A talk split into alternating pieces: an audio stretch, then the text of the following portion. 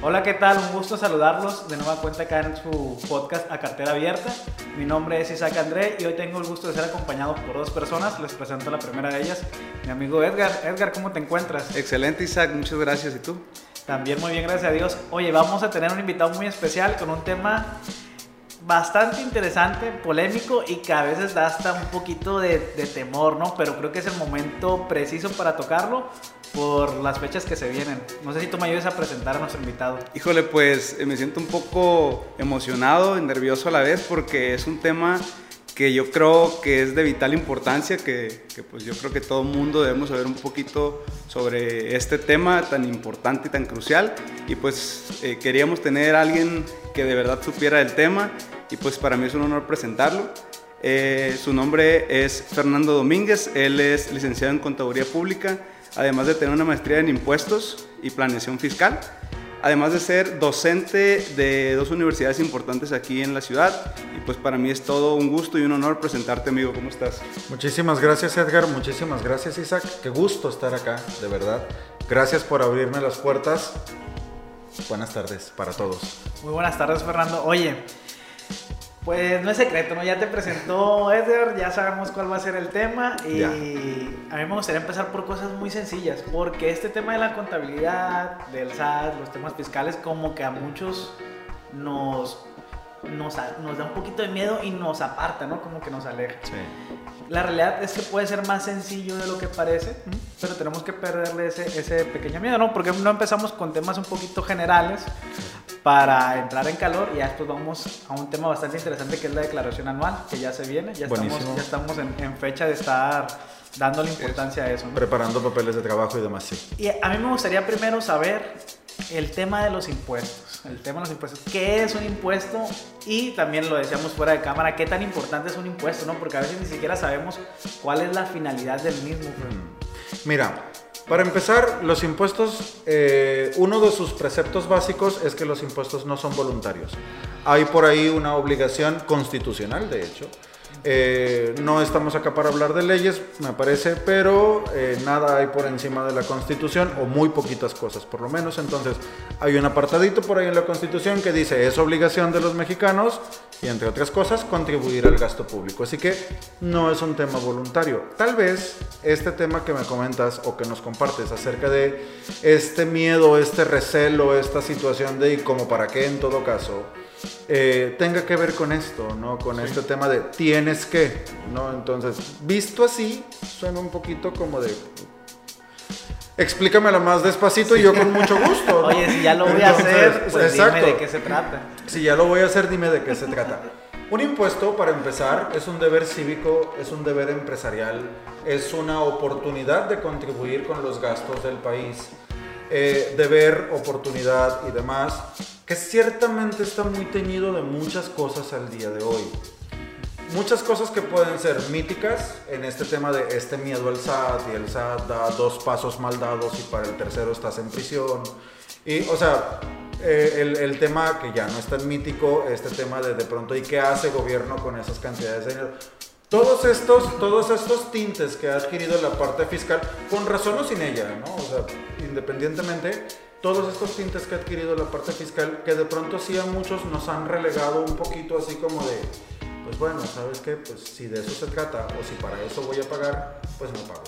¿no? Entonces, sí. pero como es una obligación, entonces me agarro de cualquier mecanismo que están muy eh, popularizados, pero popularizados a nivel burdo, ¿sabes? O sea, ese tema de, ahorita lo platicamos con mucho gusto, ¿no? Pero este, estos mecanismos que rayan en la franca ilegalidad, de ética ya ni hablamos, o sea, este tipo de situaciones que de pronto la, los impuestos se pueden planear, se pueden optimizar. No todo es pagar impuestos y ahí te va un 35% directo. No todo es eso.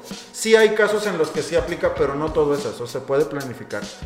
Pero en este proceso de planificación se ha vuelto todo como muy burdo. Entonces, burdo a nivel de te vendo una factura, no declares, no pasa nada, deposita en tus cuentas, no pasa nada, el SAT no te va a revisar por 5 mil pesos, por favor. O, sea, o deposita menos de tanto al o mes. O deposita menos de tanto al mes y ya no te fiscaliza nadie. Entonces, este tipo de cosas. Entonces, pudiéramos hablar de más, por supuesto, de más situaciones. Pero con esta situación de eh, la, la carta de presentación de los impuestos, lo que te decía ahorita de tienes que, ¿no? Sí. El tema este de qué hace gobierno federal con ese dinero. Y el tema de las opciones, comillas, comillas, comillas, de las opciones que han agarrado los contribuyentes para claramente evadir. Porque una cosa es planear y está bien y qué padre. Pero evadir, evadir no. Entonces, eh, entre, entre estas tres aristas, digámoslo así, de pronto los contribuyentes se van moviendo y se encuentran con escenarios donde pues ya no saben qué hacer. Y lo que les queda pues es el temor de es que si no pago pues de menos de menos por barato me van a embargar las cosas y eso ya es mucho decir. Por caro me van a meter a prisión. Y mira, ni cómo quitarles razón en cierto punto, no, no estoy diciendo que así sea, no por favor. Pero en cierto punto hay cierta razón en eso, porque ha sido un poquito la publicidad, la autopublicidad que se ha dado el SAT. No estoy hablando mal de nadie, menos de nuestro querido SAT. Pero, eh, Oye, pero si sacamos cuentas, Fernando, sí, por ejemplo, yo que estoy del lado empresarial, ¿no? Eh, te lo comentaba en su momento cuando ya empezamos a pagar impuestos como persona moral y todo eso, empecé a sacar las cuentas. No, pues mi empresa genera tanto, pagamos tantos impuestos, si hay tantas, tantas empresas que generan mínimo esto, esto, y sacas las, las cuentas de cuántos millones, miles de millones o millones de pesos se generan en impuestos y dices tú, oye, ¿a dónde se van? ¿O por qué no los estoy viendo? ¿O en, en qué se están invirtiendo? ¿O se están yendo a puro gasto? ¿Qué es lo que está pasando? Yo creo que eso es lo que más, nos, más le afecta a la gente que tiene algo de conocimiento de los impuestos y pues no sigue a los que no tenemos ningún conocimiento. ¿no? Claro. Sí, de pronto este tema de, bueno, sí, sí pago, pero ¿y como para qué? Si me permiten la pregunta, si ni el tema de las casetas, lo que pago en las casetas en las autopistas, no arreglan un triste bache, pues entonces ya no me digas un tema de, de- de otros conceptos más grandes, entonces... Estuve viendo últimamente episodios de Shark Tank mm, y salieron unos emprendedores que traían un- una mezcla rápida para tapizar los baches. Y salió uno de los tiburones diciendo, oye, ¿por qué no hacemos una propaganda que diga, haz patria y tapa un bache? Porque ni el gobierno hace eso, pues le estaban diciendo. Pues Entonces, es que tristemente. haciendo referencia a que cosas tan básicas, Claro. tan elementales, no, no las están haciendo. Entonces, Exacto. ¿a dónde se está yendo? a dónde se está yendo todo es. ese dinero. Y entonces ya nos tendríamos que meter a un tema de finanzas públicas, a un tema de política económica, que me parece que aquí nos oscurece. No, no pasaría nada, pero lo hablamos otro Hacemos día. versión extendida otro día. Así que de hecho... Un podcast de seis horas, ¿no? De- no, no sé. yo creo que de hecho el tema este de los impuestos, bien como lo dices tú, es por la, a veces la imposición que nos hacen como gobierno y dices, oye, pues, ok, te voy a pagar impuestos, pero pues a dónde va, ¿no? Y, y la famosa frase de que solamente hay dos cosas inevitables en esta vida, que es la muerte y los impuestos, impuestos. ¿no? Oye, Edgar, pero también no será, y te pregunto a ti, Fernando, Sí. el hecho de que no nos educan desde chicos el sentido de contribuir al, al país, ¿no? Porque si uno desde chico entiende que no es que te están quitando, sino que tú estás dando algo para mejorar la sociedad donde tú vives, pues lo entiendes diferente, ¿no? Pues creo que sí, tienes mucha razón en ese sentido. También en ese sentido me parece, eh, es un tema muy cultural, es un tema muy social. No es un tema de tú no pagues impuestos, no pasa nada.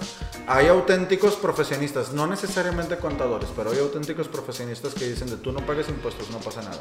O eh, no deposites en tu cuenta, deposítaselo a tu familiar tal, mamá, esposa, hijo, lo que sea. ¿Sí? Entonces, eh, y entonces así escondes esa- esas cantidades de dinero. Entonces, es un tema muy cultural, ciertamente, es un tema muy social, tiene mucho que ver, así es. Ajá.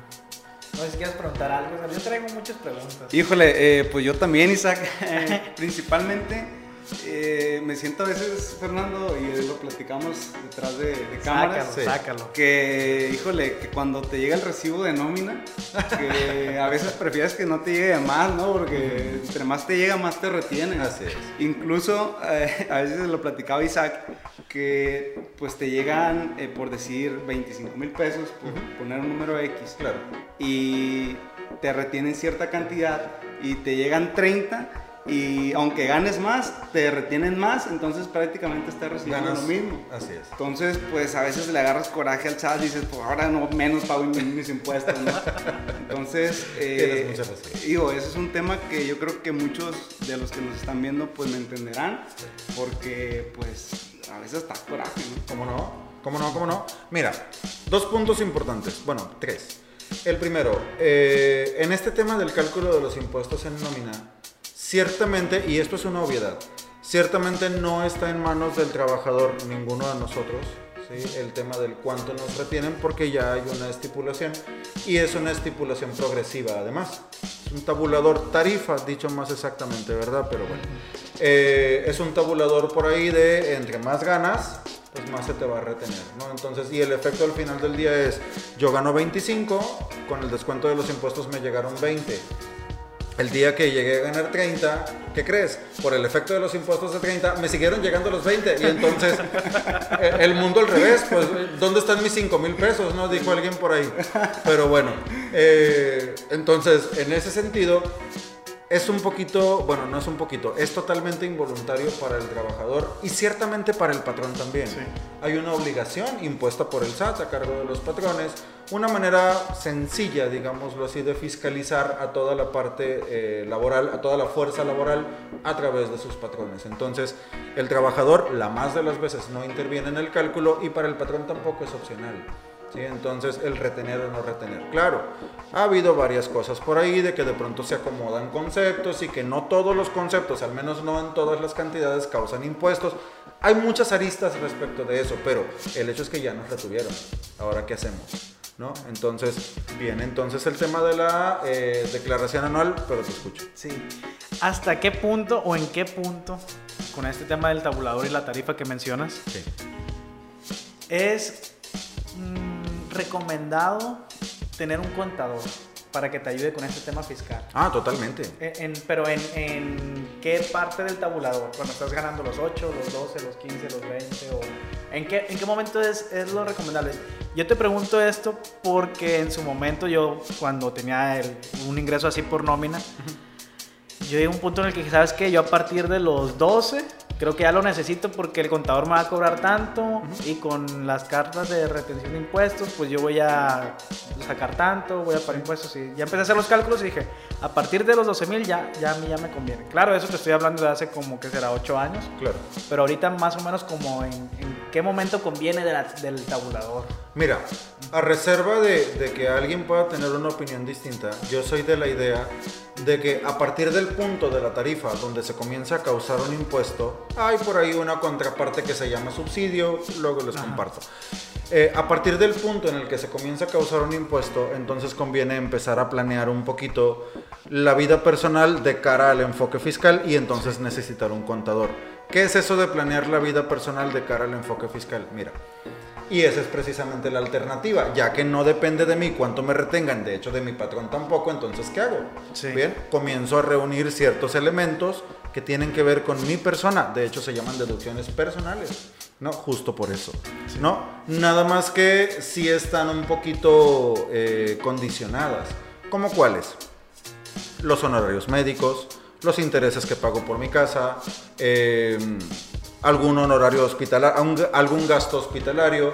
A últimas fechas se integraron psicólogos y nutriólogos también, las colegiaturas de mis hijos, eh, este tipo de situaciones que se pueden llegar a integrar en la declaración anual de cara a yo poder obtener una devolución de esas cantidades de dinero que mi patrón me fue reteniendo. Mito, y mito muy popularizado. Oye contador, ¿es cierto que el SAT te devuelve los intereses de la casa?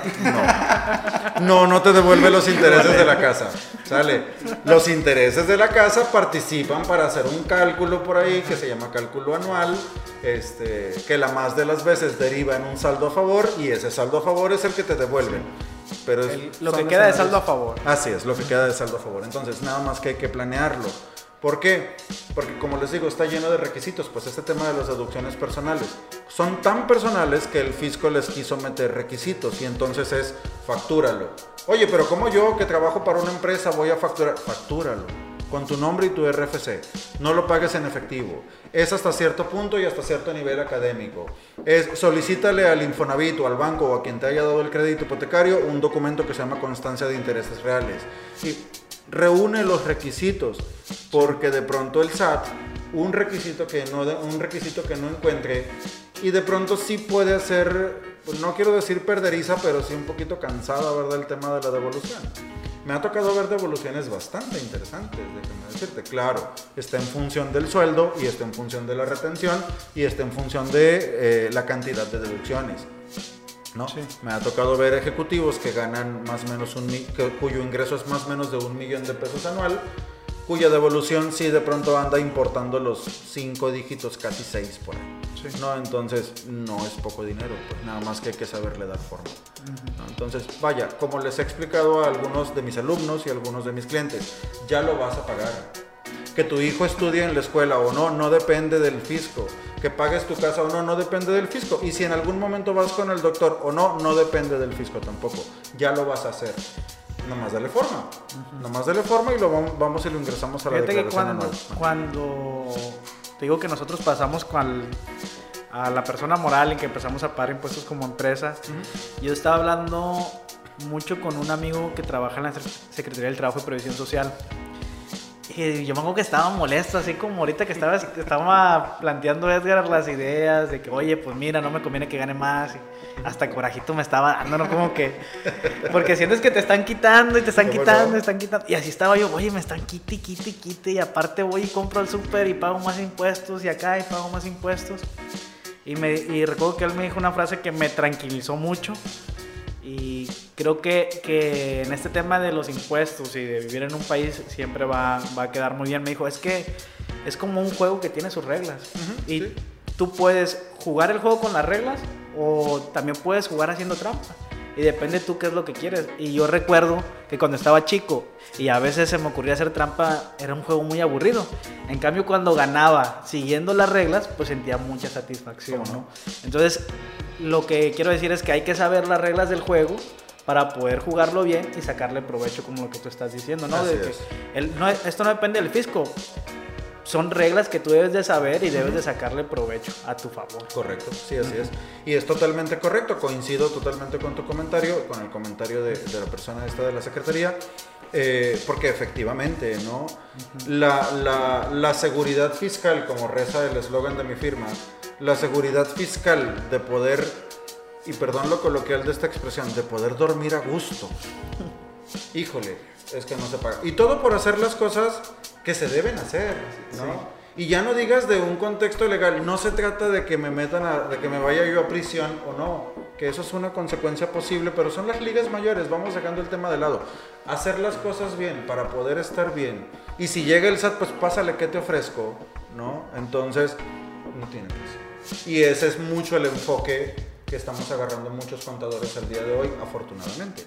Entonces, eh, este tema de, mira, no lo hagas y te lo pongo por escrito, y la gasolina en efectivo, y más de dos mil pesos en efectivo, y todo este tipo de cosas no lo hagas, porque a mí me vas a meter en un predicamento, pues. Entonces, porque yo al rato te voy a salir con un número de cuatro dígitos por barato, por pagar de impuestos, y a la hora de que me preguntes por qué, yo preferiría no salirte con, es que pagaste gasolina en efectivo, no lo pude meter.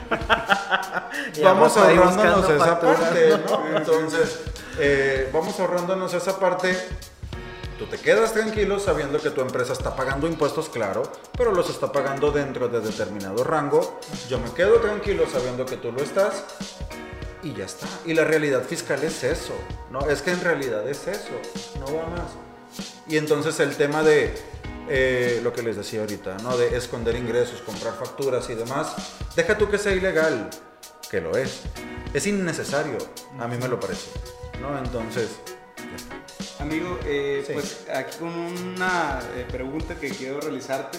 Yo creo que es muy bien sabido que muchas empresas y personas en general de repente les cuesta trabajo esta parte de, eh, ¿sabes qué? contrata a un contador que sepa de impuestos, obviamente, porque pues, la profesión de contador este, la desempeñan muchos profesionistas, pero realmente alguien que esté preparado para el tema de impuestos eh, realmente son contados, ¿no? en, mi experiencia así me ha pasado. Entonces, a veces eh, me ha tocado empresas incluso grandes que dicen, ah, este, ah, mira, este chaval es contador, agárratelo y hay que... Ahí, tráetelo y hay que haga pininos o que vea Sí, a ver cómo lo hacemos, ¿no? Eh, entonces yo creo que a veces lo ven como un gasto, ¿no? Eh, me ha tocado, eh, ¿por qué crees que se deba a eso? Que de verdad las empresas de esto lo miran como un gasto y no como algo, como una inversión, porque realmente a veces es una inversión el que te ayude a, deducir impuestos y planeación fiscal. Y Claro. Mira, no sabes cómo te agradezco que lo, que lo, que expreses así de una manera de un gasto. Hay quien nos llama males necesarios. ¿no? A los contadores, quiero decir. Y digo, se cuenta como anécdota, ¿no? Por supuesto. ¿A qué se debe, en mi opinión? Yo creo que tiene mucho que ver que muchos contadores, eh, yo incluido en algún punto de mi vida profesional, por supuesto, al día de hoy, gracias a Dios ya no. Muchos contadores nos hemos encasillado mucho en el, ah, sí, el que contabiliza y luego calcula impuestos y luego viene y te sale con una hoja de impuestos que es una vil ruleta rusa, perdóname el comparativo. En el sentido de que hoy te puede salir con 2.000 y mañana con 5.000, pero pasado mañana con nada y luego el mes que entra con 10.500, ¿no? Entonces, se nos ha encasillado mucho en este tema, ¿no? Este tema que comentas acerca de la planeación fiscal, acerca del tema de esto sí, esto no. Hoy es, permíteme inventar un dato, hoy es 25 de marzo, obviamente no, ¿verdad? Pero hoy es 25 de marzo. Señores, si el mes cierra hoy, nuestra empresa paga esta cantidad, así que ya saben que comprar facturas está prohibido, ya saben que gasolina no se paga en efectivo, ¿qué podemos hacer? ¿A qué proveedor le pagamos? ¿Qué mercancía compramos? ¿A quién le debemos? ¿A quién le pagamos para poder optimizar, ¿no? Entonces, este, la planeación fiscal es justamente eso, el tema de adelantarte a los hechos, que es finalmente, precisamente, el tema este de, lo que nos vuelve distintos, ¿no? Personalmente, tu servidor es con lo que busca trabajar mucho, ¿no? Con este tema de a mí no me sirve de mucho que se llegue el cierre, que de hecho lo hago, ¿no? Pero a mí no me sirve de mucho que se llegue el cierre de mes y salirte con Edgar, 8000, Isaac, 9.800 de impuestos a pagar y que les vaya bien porque mi función es entregarles la hoja. A mí no me sirve, ¿no? Entonces, éticamente, profesionalmente, a mí no. Y a muchos no, perdón. A muchos no, no nomás a mí, por supuesto. Entonces, en ese sentido, eh, ya se ha vuelto un tema de lo del 25 de marzo que poníamos ahorita como ejemplo, ¿no? Este tema de, ¿sabes qué? A lo mejor nos conviene pagarle a este proveedor. Obviamente, obviamente se involucra un tema financiero de hasta dónde el flujo nos permite y entonces se vuelve una sinergia financiera fiscal en donde hasta dónde el flujo me permite, pero qué gastos realizo, pero qué cosa deduzco para optimizar mi carga fiscal. ¿Quién delinquió? Nadie. ¿Quién pagó impuestos fuera de serie? Nadie tampoco. Y ese es un punto medio, que regreso al punto de los puntos medios, vaya. Y ese es un punto medio que a mí me resulta muy sano, profesionalmente. Y que de pronto nos puede desencasillar, desencasillar, perdón. Digo, que ciertamente también este encasillamiento, sigo usando la palabra, tiene también mucho que ver con, somos un área de, de las empresas que no generan dinero. ¿No?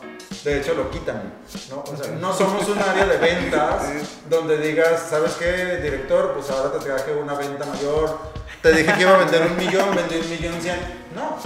De hecho, soy el encargado de decirte de cómo vendiste más. Entonces, nuestra planeación fiscal resulta que si íbamos a pagar 10, ahora vamos a pagar 11 a lo mejor, ¿no? Pero no somos un área de la empresa que genere recursos. Al final de cuentas, Fernando, si me lo permites, pues yo, yo creo que, pues, eh, viéndolo de la manera en que planeando bien te puedes ahorrar eh, cierta cantidad, pues ahí puede ser un ganar, ¿no? Claro. Yo te, yo te voy, a, voy, a, tirar un poquito de veneno acá como, como serpiente. Tíralo, amigo.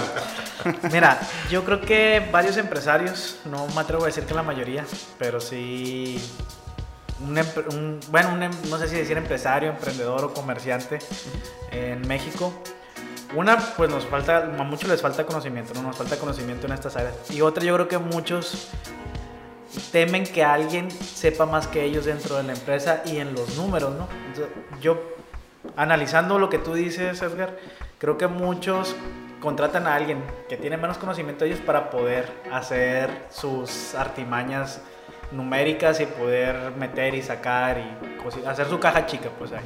Entonces, si tienes a alguien que sabe mucho, difícilmente puedes hacer eso, ¿no? Difícilmente puedes evadir impuestos, difícilmente puedes salirte con la tuya. Yo pienso que también hay, hay mucho de eso, Fernando. De hecho, volviendo a esa plática que tuve con mi amigo, yo le decía, oye, es que es más fácil ser ilegal que ser legal en, México, ¿no? Porque si, estás, si eres legal, ahí está el SAT detrás de ti, está esto detrás de ti, están las regulaciones detrás de ti. Y si eres ilegal, pues nadie te ve, estás ahí al margen y estás sacándote con todo el dinero. No, no sé qué tanto te haya pasado a ti en tu experiencia, Fernando, pero yo sí he visto otros empresarios que, que suelen hacer ese tipo de cosas. Por supuesto. Sí, mira, eh, si me lo permites, ojalá sí, te cambio la palabra. No es más fácil ser ilegal, es más cómodo. Es más cómodo. No, lo que pasa es que, eh, digo con todo respeto, ¿no? Obviamente tú sabes que sí. Eh, lo que pasa es que ser ilegal, pues sí, no pagas impuestos, no pagas un contador, ¿verdad? Eh, de las declaraciones, pues ya ni hablamos. Y todo pudiera parecer un espejismo en el concepto ortodoxo de la palabra espejismo, donde aquello es miel sobre hojuelas. Pues. El punto es que la ilegalidad es un campo minado. Nunca vas a saber dónde vas a poner el pie y no lo vas a volver a levantar. Y esa situación que se contrapone perfecto con la situación de planeación, de dormir a gusto, pues, poníamos ahorita como ejemplo, de este tema, a mí me parece un precio muy caro por pagar. Independientemente de si en algún punto te descubren o no, independientemente de que es que aquel está, tiene 8 años inscrito y vende lo que le da la gana y nunca nadie le ha dicho nada. Pues sí, aquel. Y ojalá, eh, desde, desde, desde mi humanidad, ojalá nunca le pase nada.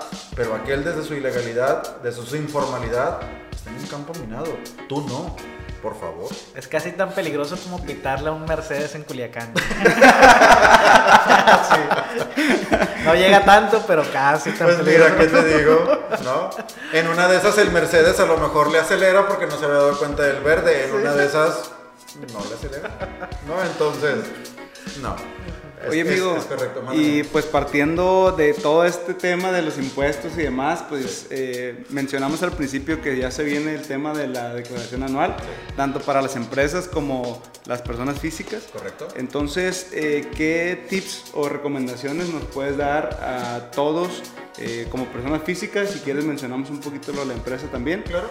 De qué podemos hacer para hacer lo mejor posible en nuestra declaración eh, porque por lo eh, a veces me he encontrado con compañeros que me dicen no es que eh, yo si no tengo saldo a favor no la voy a declarar o sea no la voy a hacer entonces hasta qué punto es conveniente hacerla y si oye qué pasa si no la haces qué pasa si no la haces así es. Mira qué buena pregunta qué buena pregunta sobre todo porque para un tema de de declaración anual la primera recomendación es Identifica quién eres a nivel fiscal. Esto es, cuáles son tus obligaciones, qué tipo de ingresos tienes que declarar. Porque a lo mejor eres, eh, somos trabajadores, quiero decir, y entonces recibimos la nómina, pero a lo mejor nos ubicamos por ahí en un apartadito especificado en la ley, por supuesto, por el monto de nuestros ingresos, por el número de nuestros trabajos, por determinados factores que nos van a llevar a un escenario de obligatoriedad del anual. ¿No? Entonces, eh, de estar obligados a presentar la anual. Hay asalariados que están obligados a hacerlo. ¿no? Entonces, y hay otros tantos que optan por hacerlo por el tema de deducciones personales. Entonces, ¿qué pasa, por ejemplo? Me tocó en el 2019, sí, 2019 me parece, a reserva de estar equivocado, pero bueno. Eh, me tocó en el 2019 el caso de un asalariado que se acerca conmigo. Tengo clientes que de pronto se acercan conmigo una vez al año, literalmente por eso. Pues. Porque son trabajadores de una empresa este, y de pronto llega el momento de presentar la declaración anual. Y no, pues sabes qué, te salen a pagar. Un numerito por ahí de cuatro dígitos. No, pero ¿cómo? Que no sé qué, que ya me quitaron impuestos en la empresa y cómo se te ocurre que voy a volver a pagar y no sé qué, no lo presento. Y yo, ay, o sea, es que tu ingreso te lleva a presentar una declaración anual, pues, o sea, no lo quiero decir así, suena muy feo, pero es que no es que quieras, pues, ¿no? Entonces es que tienes que, ¿no? Hay que sí, que volvemos al principio de esa expresión del tienes que, que de pronto puede, bien puede sonar muy intimidante, ¿no? Entonces, bueno, si ya tienes que, o si ya vas a optar por hacerlo, ahora todo este tema personal, que forman las deducciones personales precisamente, eh, todo este tema personal habrá que buscar darle forma. Y entonces yo voy donde el colegio de mi hijo que está en primaria para ver, ya sabes, la factura, no pagar en efectivo, un complemento que anda por ahí, el hospital, el, para no todo este tipo de cosas. Pidiendo... Para no andar en la gasolinera pidiendo cosas. Y sobre todo, cuando se trata de ciertos regímenes también, olvidarnos un poquito de, ah, es que el contador me dijo que facturara mis gastos y entonces voy y facturo el, el súper, entonces voy y facturo la gasolina. Claro, hay escenarios donde sí, ¿no? Pero ya este tipo de contextos eh, ya se salen un poquito de serie. Para, un, para nosotros los que trabajamos para empresas, por ejemplo, eh, los que percibimos un sueldo, quiero decir, de pronto hay ciertos conceptos que como asalariados no podemos ingresar a la declaración.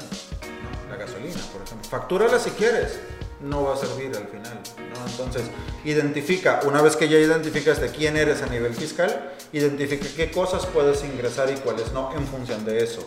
Porque si eres asalariado, básicamente te puedo decir que lo único que puedes ingresar lo ingresas en la anual y tiene que ver con tu persona, no con tu trabajo. Lo que te decía, el doctor, la escuela, lo demás. Va. Si eres empresario, entonces ya ahí sí. Si eres empresario de cara a una declaración anual, por favor, por favor, lo compartía yo con algunos alumnos y algunos colegas. Se tiene muy estereotipado este tema fiscal como que no, hombre, bien difícil y localiza el límite inferior a ver en qué te metes y ahora determina el impuesto marginal, no, bueno, las canas verdes. No es cierto. Pero hay un tip, o sea, sí tiene su, su, su nivel, pues por supuesto, ¿no? Pero eh, yo no sé qué profesión tengas, pero vamos a suponer que eres informático. Si tú me dices, es que nomás ponle un comando y luego dale enter y va a funcionar. A mí me vas a dejar de a 6, ¿no? Sí. Pero en todo caso, aquí es donde entra precisamente esta situación de qué cosa puedes eh, ingresar y qué cosas no. Y todo lo que puedas ingresar y lo que no se llama contabilidad.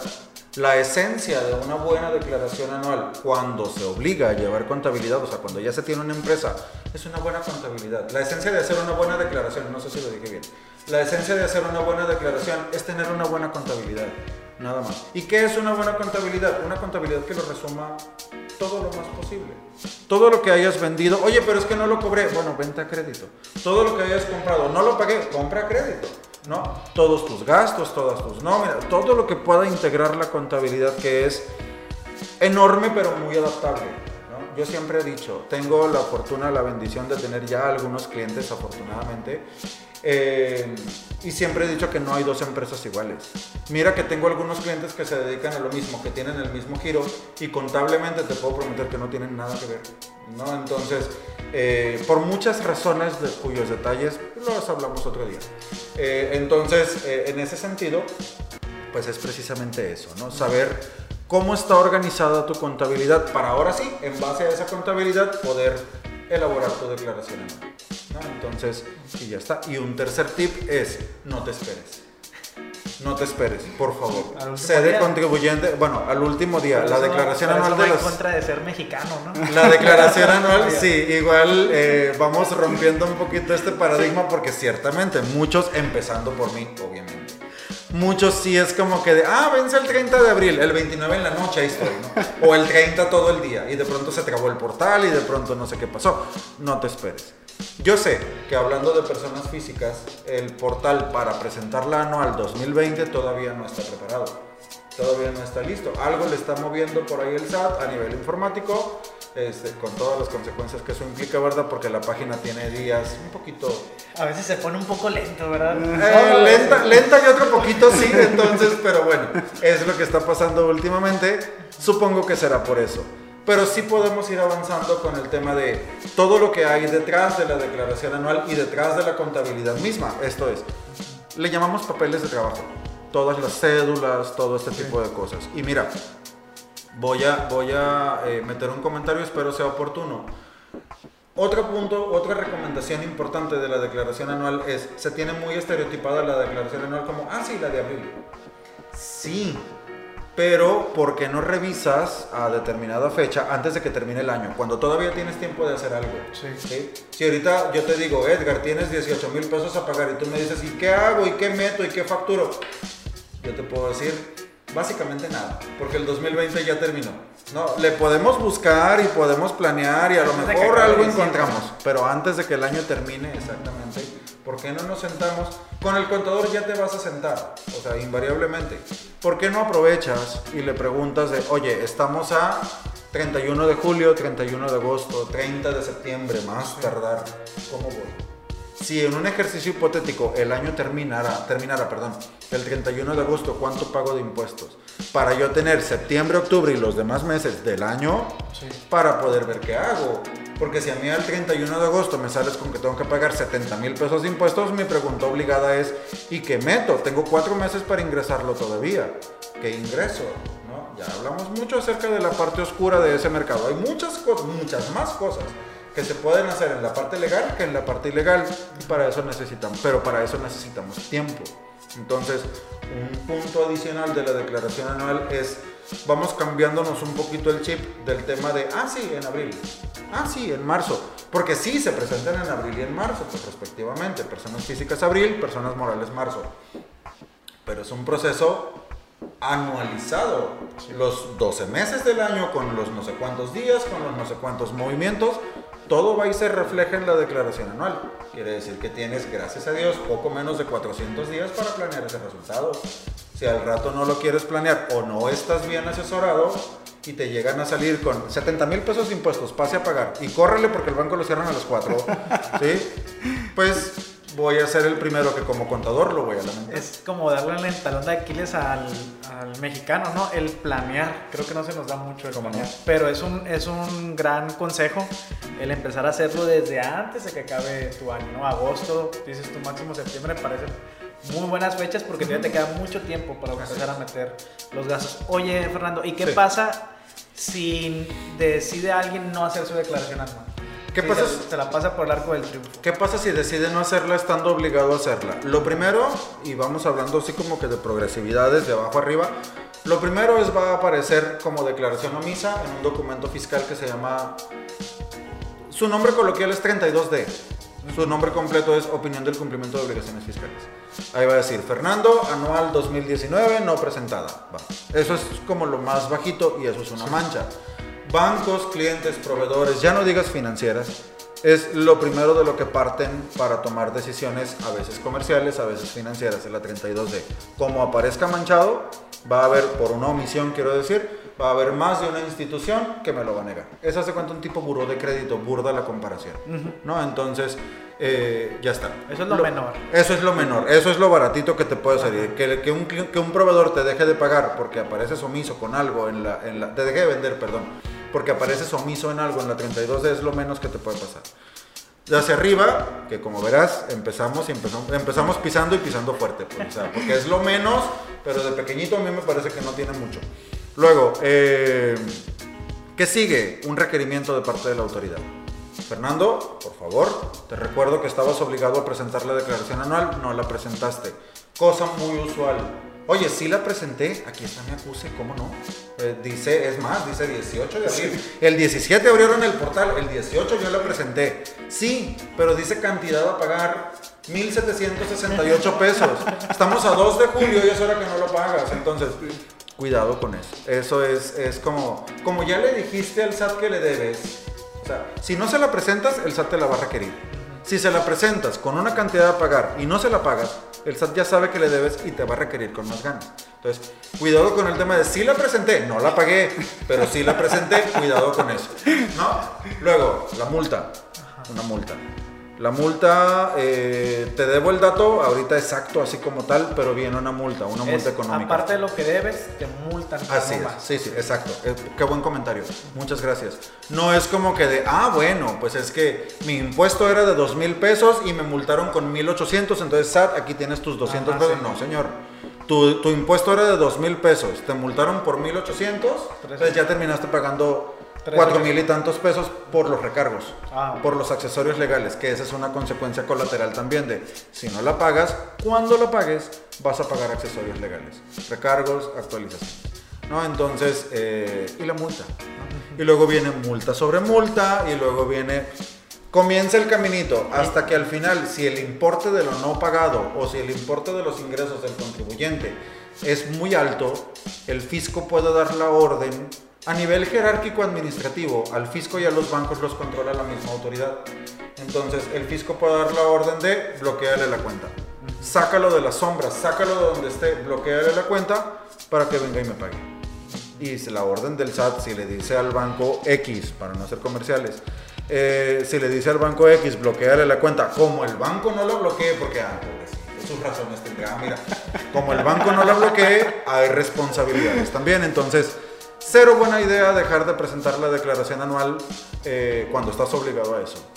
Entonces, Me, me, causa mucho, eh, mucha duda la, esto que acabas de mencionar, Fernando.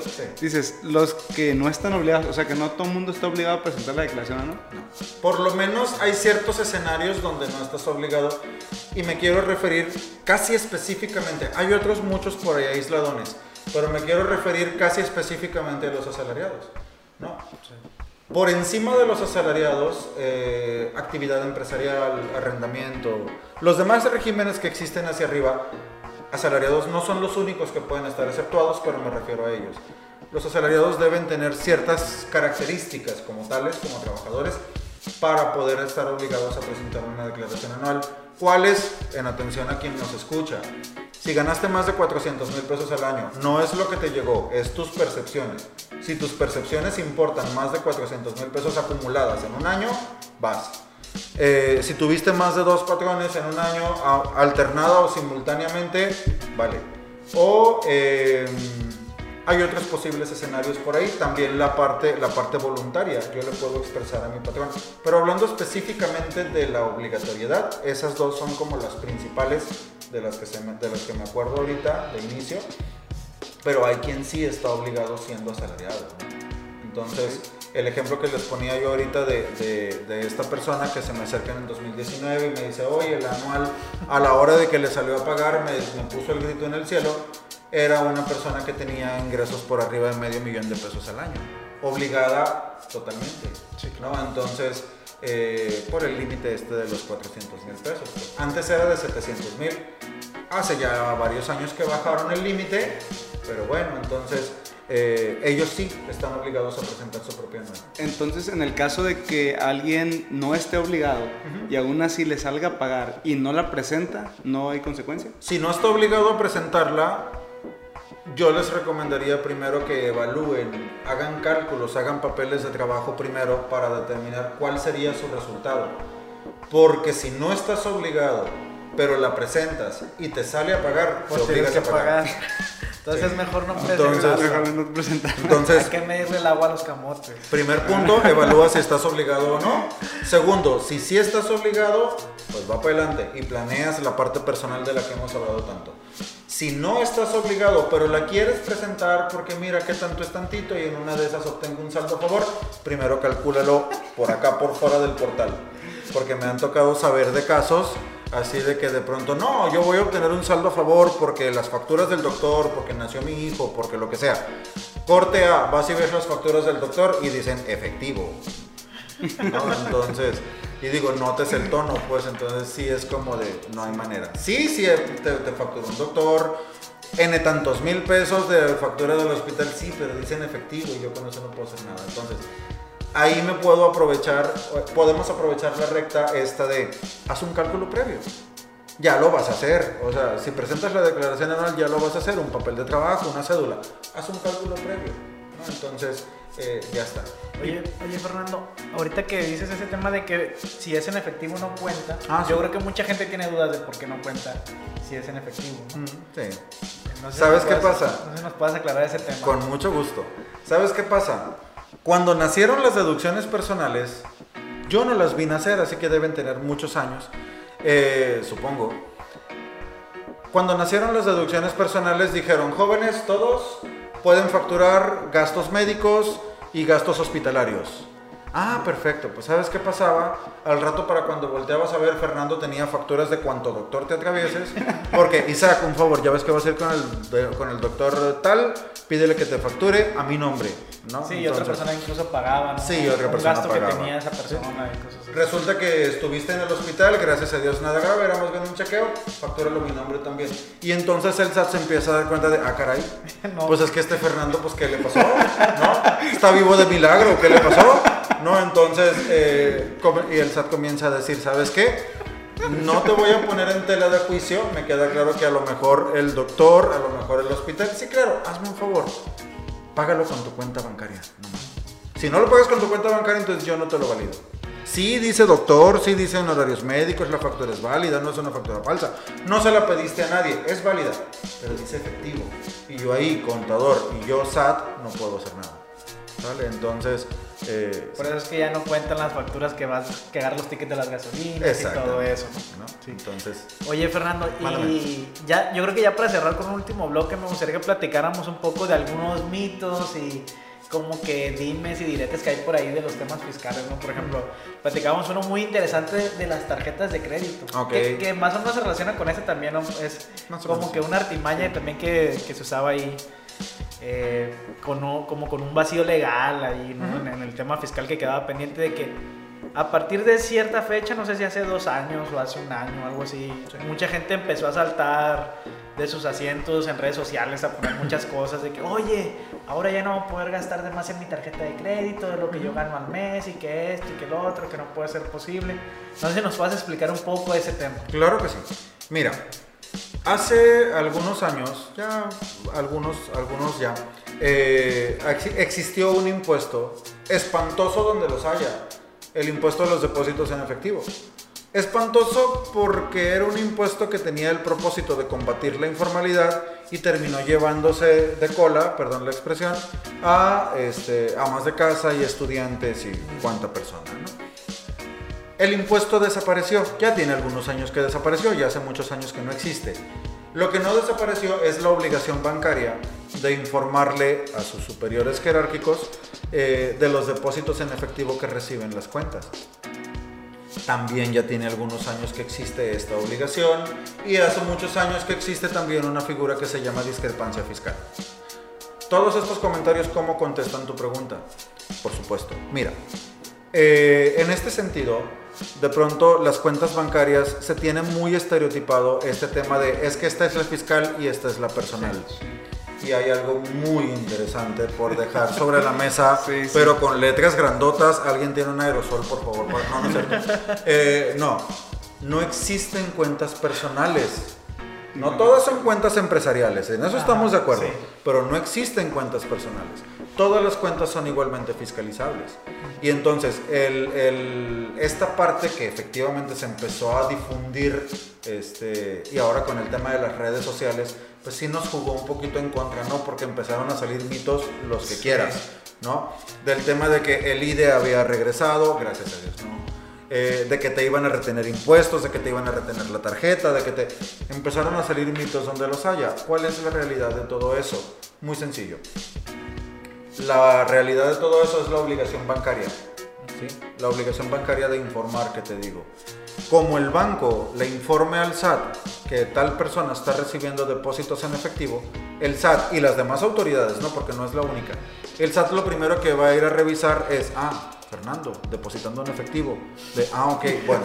Pero ¿sabes qué? Es que Fernando me emitió una factura o le emitieron un recibo de nómina que a lo mejor se lo pagaron en efectivo y de ahí lo depositó o lo que sea. Primer punto de verificación. ¿Qué hace Fernando? ¿Quién es Fernando en todo caso? ¿No?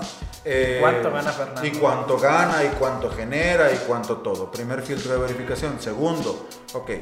Fernando resulta que emitió facturas o nóminas o todo junto porque de pronto se pueden combinar eh, emitió facturas o le emitieron nóminas por 38 mil pesos en el mes. Pero resulta que aparece con depósitos bancarios de 60 mil. Mi pregunta como autoridad fiscal y, y de las autoridades bancarias también, porque definitivamente también tiene todo que ver ahí, mi pregunta como autoridad, cual sea mi giro, es ¿de dónde salió la diferencia? No me hagas pensar mal, dime de dónde salió la diferencia. Yo voy de acuerdo que es que el préstamo, la lotería, es que me salió en el, en el cereal, es que, Es que mi mamá, mi es que mi mamá, es que mi esposa, es que mi papá.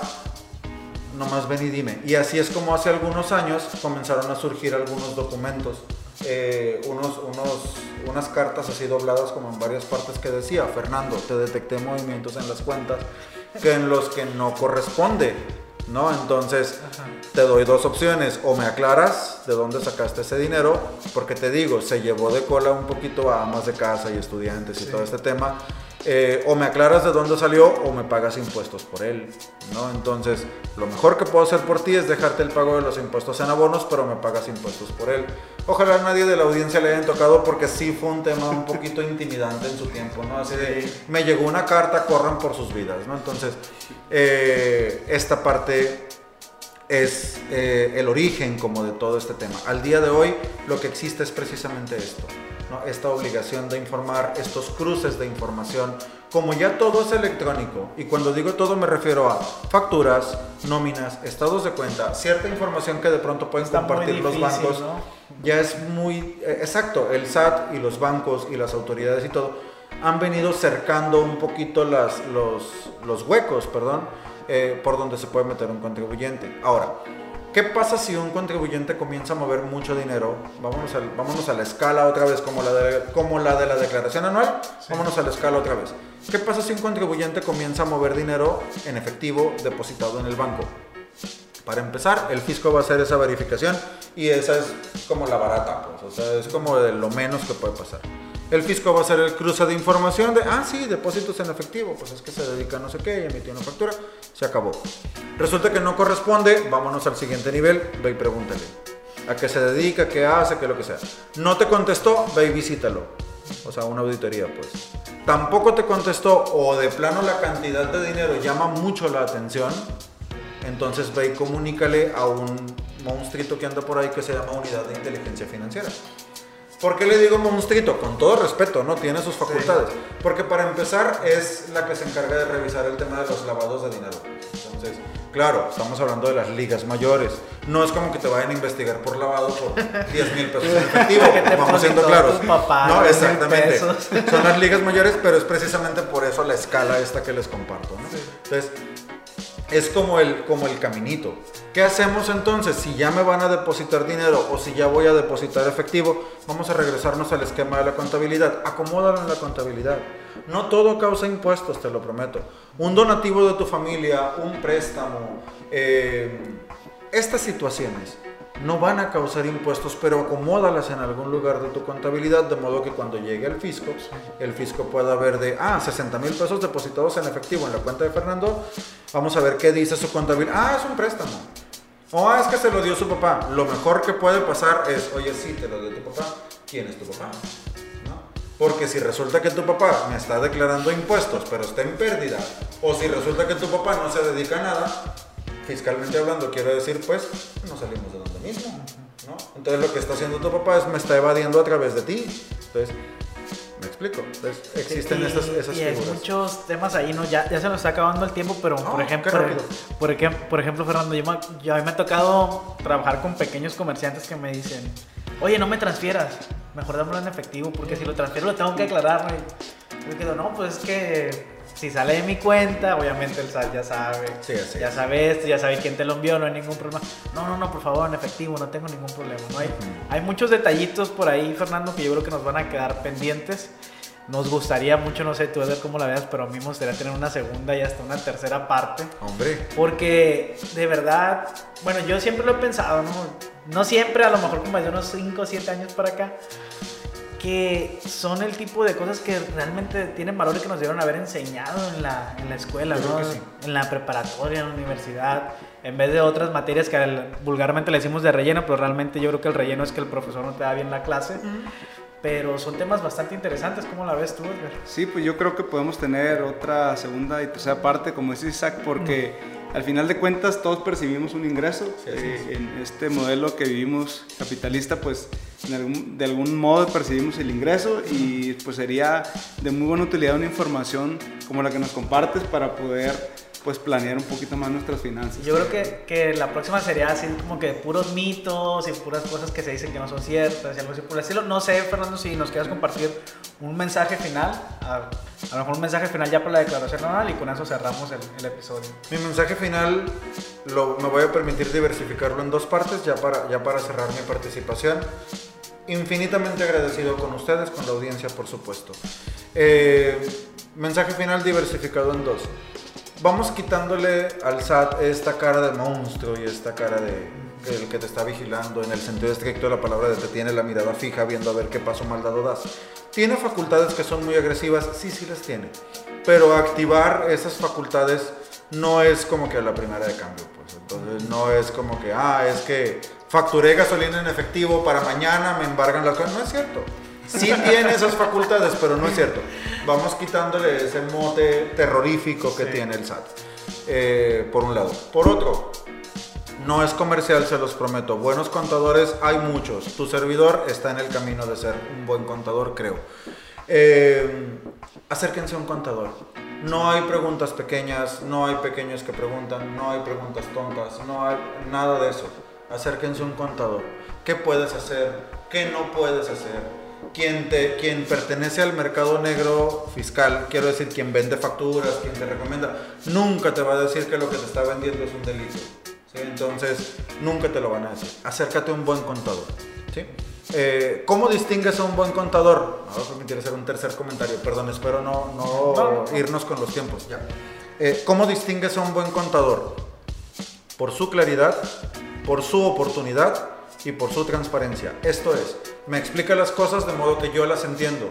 El mundo fiscal está lleno de tecnicismos. Yo no puedo llegar aquí a hablar de, es que el ingreso acumulable menos la deducción autorizada es la utilidad fiscal y entonces el coeficiente y entonces la utilidad fiscal estimada. No puedo, Son es terminología muy mía, pero no puedo. Oportunidad, las cosas en tiempo. Nada de aquí está tu línea de impuestos y vence ahorita y vence ya y córrele a pagar porque pues, no. Oportunidad y transparencia. Que sepas qué vas a pagar, por qué y hasta cuándo tienes. Y cómo le haces para prevenirlo dentro de un marco, para planearlo, no para prevenirlo dentro de un marco legal. Entonces sería mi mensaje de despedida. Excelente, muchas gracias Fernando, muy nutrida la plática muy importante también todos los temas que tocamos. Por mi parte, solo agradecerle también a la audiencia y los dejo con Edgar para que nos despida. Sí, pues yo pondría eh, como mensaje final, pues también, pues páguenle a su contador, ¿no?